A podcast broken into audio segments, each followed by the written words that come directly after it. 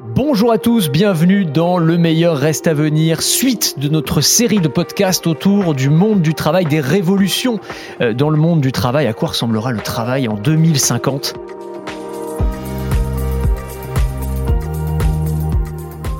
Dans la première partie, euh, on s'est projeté dans le bureau du futur. On a imaginé euh, le télétravail tel qu'il se réalisera peut-être dans 5, 10, 15 ans. Mais il n'y a pas que la vie de bureau, évidemment. Euh, il y a tout le reste. Il y a plein de métiers. le BTP, les manutentionnaires, les paysagistes, les personnels hospitaliers, les agriculteurs. Un point commun à tous ces métiers, celui de la pénibilité.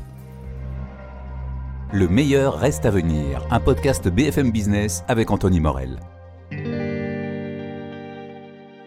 Porter des charges lourdes, s'esquinter le corps jour après jour, c'est l'un des points essentiels dès qu'on parle de, réforme des retraites. Par exemple, je vous rassure, on va pas du tout parler de réforme des retraites, mais on va se demander ensemble si la tech, si l'innovation peuvent nous permettre d'en finir ou en tout cas de réduire grandement les blessures, les cassures, les troubles musculo-squelettiques liés à la répétition d'un geste, au port de charges lourdes à répétition. Travailler sans trop s'abîmer, voilà ce qu'on peut espérer pour le monde de 2050 et évidemment la tech et l'innovation vont nous y aider et notamment les exosquelettes. Alors moi j'adore les exosquelettes, voilà, j'adore. Euh, si vous écoutez ce podcast, euh, vous le savez, euh, on en a largement parlé lors de notre podcast autour du handicap, notamment avec Cleanatex, c'était absolument passionnant.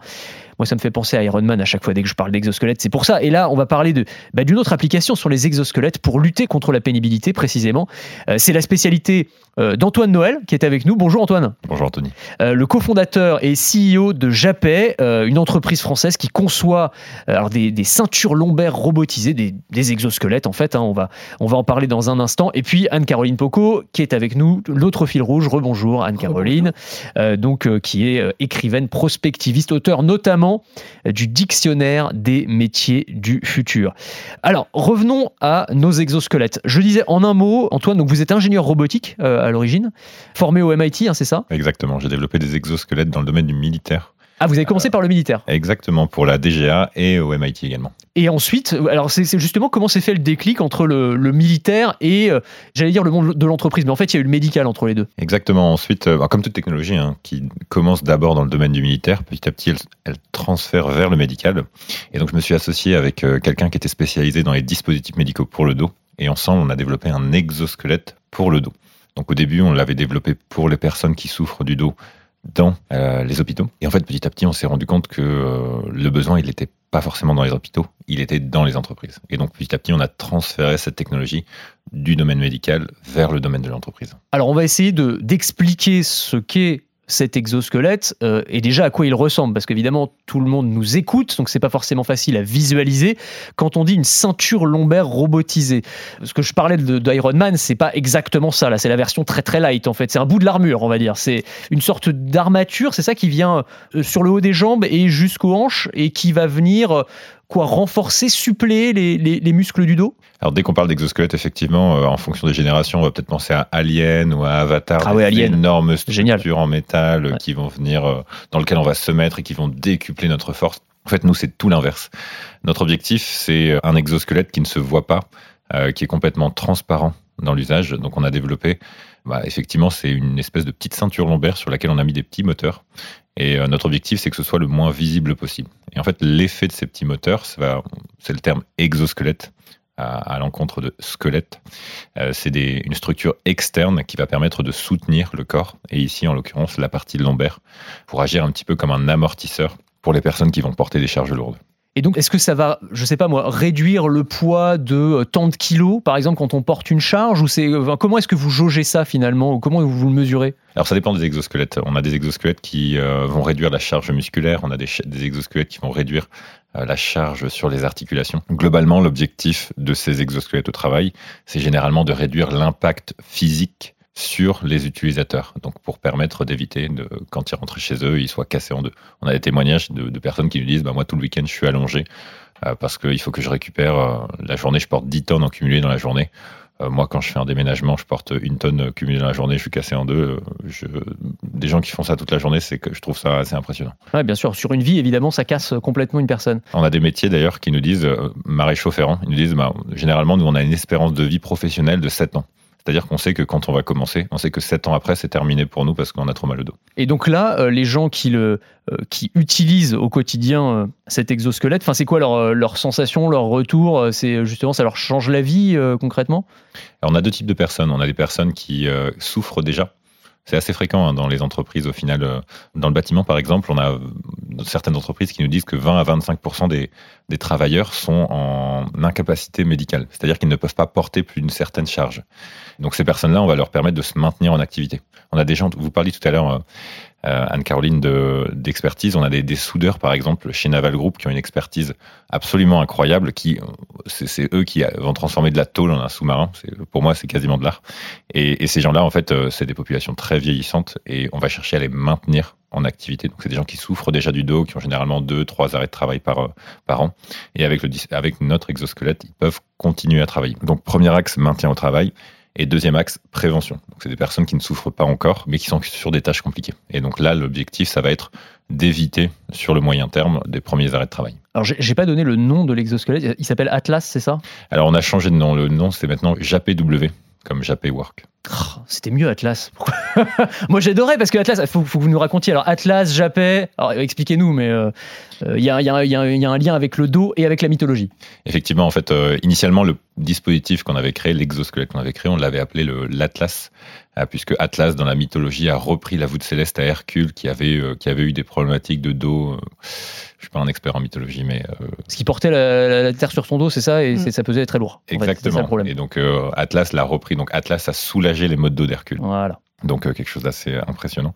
Euh, sauf que tout s'appelle Atlas, donc on a changé de nom. Mais effectivement, le père d'Atlas dans la mythologie, c'est Japé. Ah, voilà, ça j'adore. C'est vraiment, il y a un côté on revient à Iron Man, mais il y, a un côté euh, Marvel multiverse là. On est dans les références, les petits, euh, les, petits clins d'œil, j'aime beaucoup. Euh, Anne-Caroline, ça, vous inspire quoi? Les, les exosquelettes, c'est une révolution dans plein de domaines. Je sais que vous avez travaillé sur le soldat du futur, donc clairement, ça, ça, fait partie de, de, cette révolution technologique. Là, on n'est pas dans le, dans le gadget, on est dans la technologie qui a un usage réel. Hein. Euh, moi, là, deux choses. C'est-à-dire, je pense qu'il y a toujours un côté fascinant de pouvoir avoir des, potentialités augmentées, c'est-à-dire euh, euh, d'avoir des super pouvoirs dans une certaine mesure.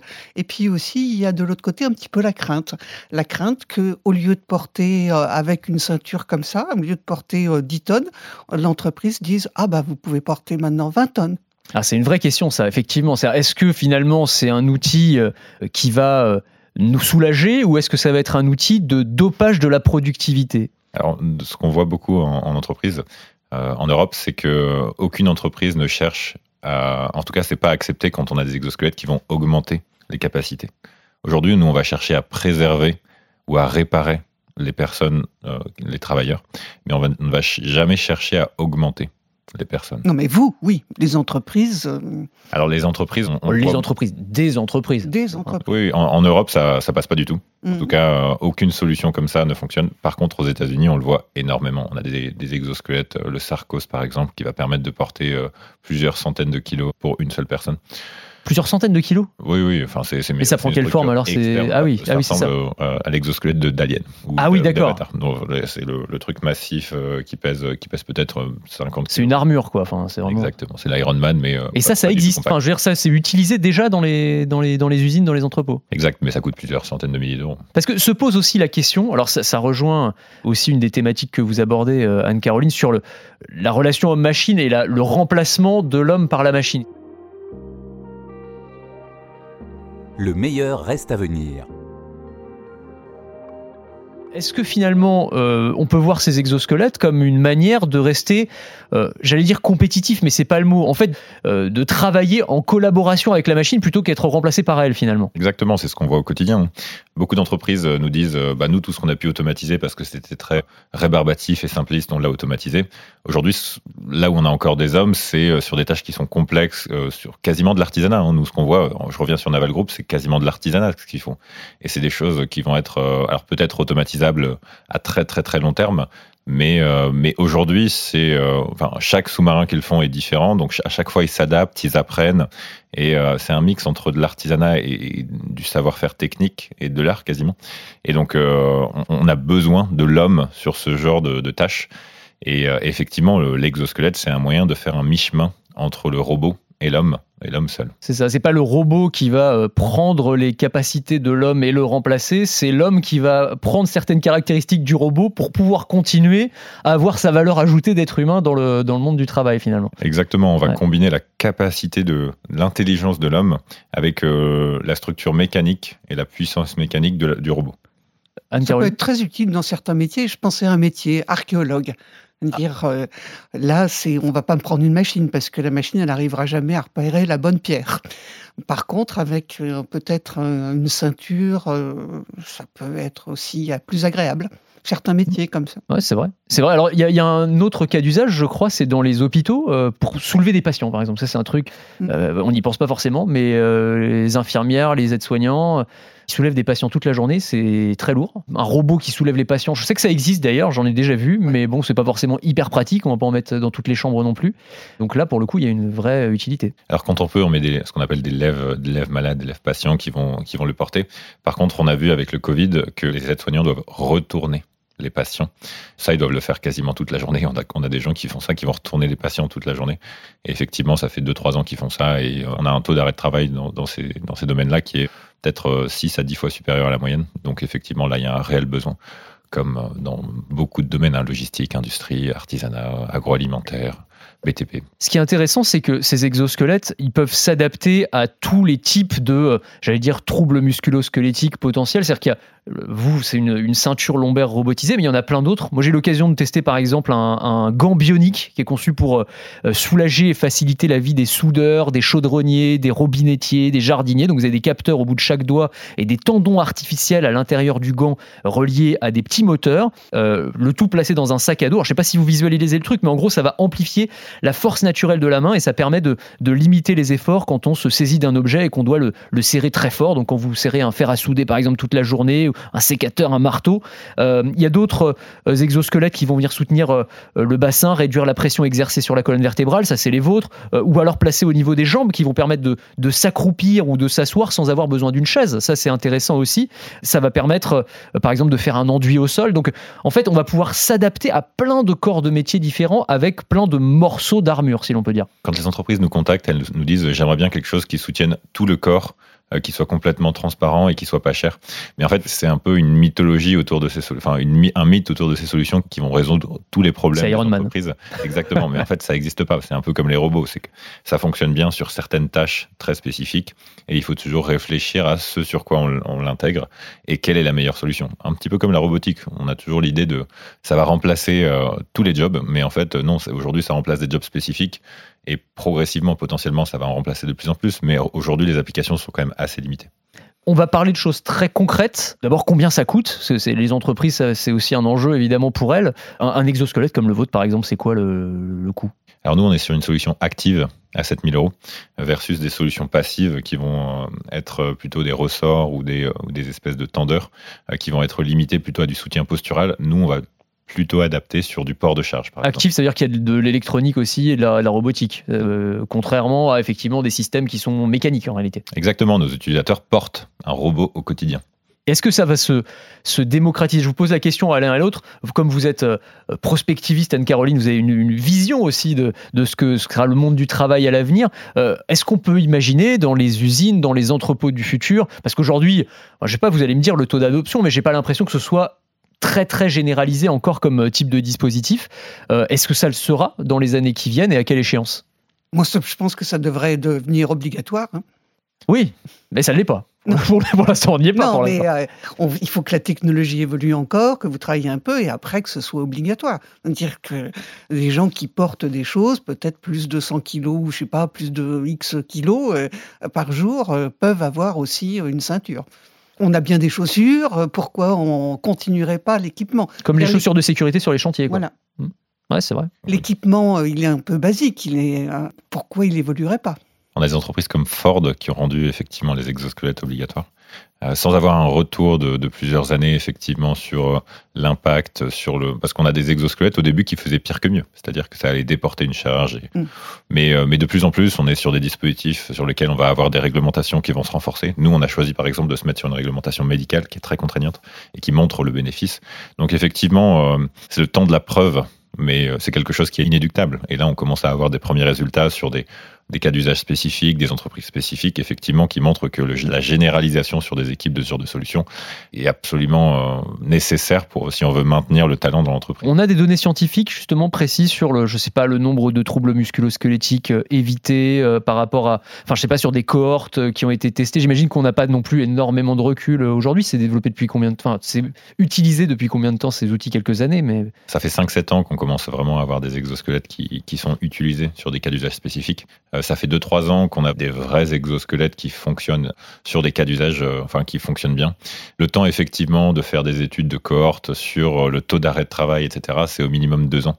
Alors nous, on a des résultats sur des cas d'usage très spécifiques, mais effectivement, là, on a lancé une étude sur, euh, bah, sur une centaine de patients euh, qui, vont, qui vont nous donner des résultats à grande échelle. C'est vrai que quand on voit votre exosquelette, donc votre ceinture robotisée, c'est très peu intrusif finalement. Il y en a d'autres qui le sont beaucoup plus, mais est-ce qu'il n'y a pas un risque de, de gêne quand on le porte? J'ai lu, vous l'évoquiez d'un mot, mais que certains, par exemple, alors pas avec le vôtre, hein, mais avec les exosquelettes en général, il y avait des problèmes de maux de dos parfois, de modification des repères physiques et ergonomiques habituels. Donc, est-ce que ça peut avoir des conséquences à long terme. Euh, enfin, je, me fais un peu l'avocat du diable, mais c'est aussi des questions qui vont se poser évidemment euh, pour tous ceux qui vont porter ces, exosquelettes toute la journée. Absolument, c'est quelque chose sur lequel il faut faire attention. Et c'est pour ça que la mise en place d'une réglementation est très importante. Et c'est aussi pour ça que nous, on a choisi de se positionner en tant que dispositif médical, puisqu'on va analyser le bénéfice versus le risque. Et on doit faire des études cliniques justement pour valider qu'on ne va pas faire pire que mieux. Et donc ça, c'est absolument nécessaire. Et ça, c'est ce vers quoi on va progressivement. Alors ça va effectivement limiter ce marché et réduire un peu sa croissance, mais c'est déjà un marché qui, euh, a une croissance de plus de 50% par an. C'est encore un petit marché à l'échelle française, hein, peut-être 10 millions d'euros en termes de chiffre d'affaires euh, annuel, mais c'est un marché qui euh, fera du coup dans, dans 5 ans plus de 100 millions d'euros. Énorme. Et, alors, la dernière question, c'est euh, peut-être pour vous, Anne-Caroline, mais celle de l'acceptabilité. C'est-à-dire que quand on a un problème de dos, euh, on se dit, bon, ok, pourquoi pas euh, les exosquelettes dans le monde du handicap, par exemple, on en parle beaucoup.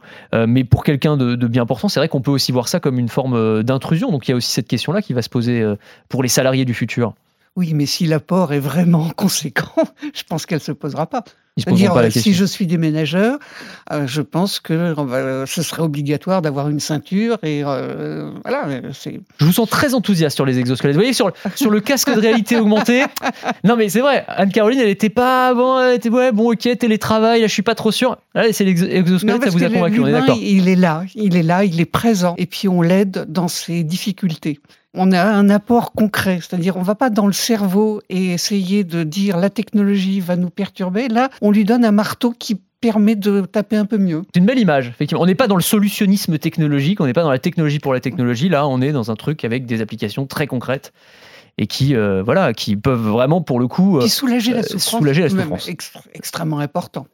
Parfait. Eh ben écoutez, on va s'arrêter là. Merci beaucoup. Merci à tous les deux. Euh, merci Antoine. Merci Anne-Caroline. Euh, moi j'ai j'ai vraiment envie de l'essayer l'exosquelette. on va essayer de s'organiser ça.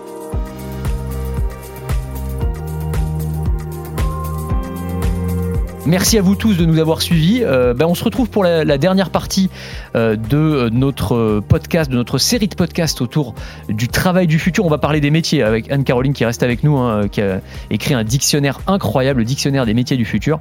Absolument passionnant, vous allez apprendre plein de nouveaux mots. Euh, et puis on se retrouve très très vite. Merci beaucoup à tous.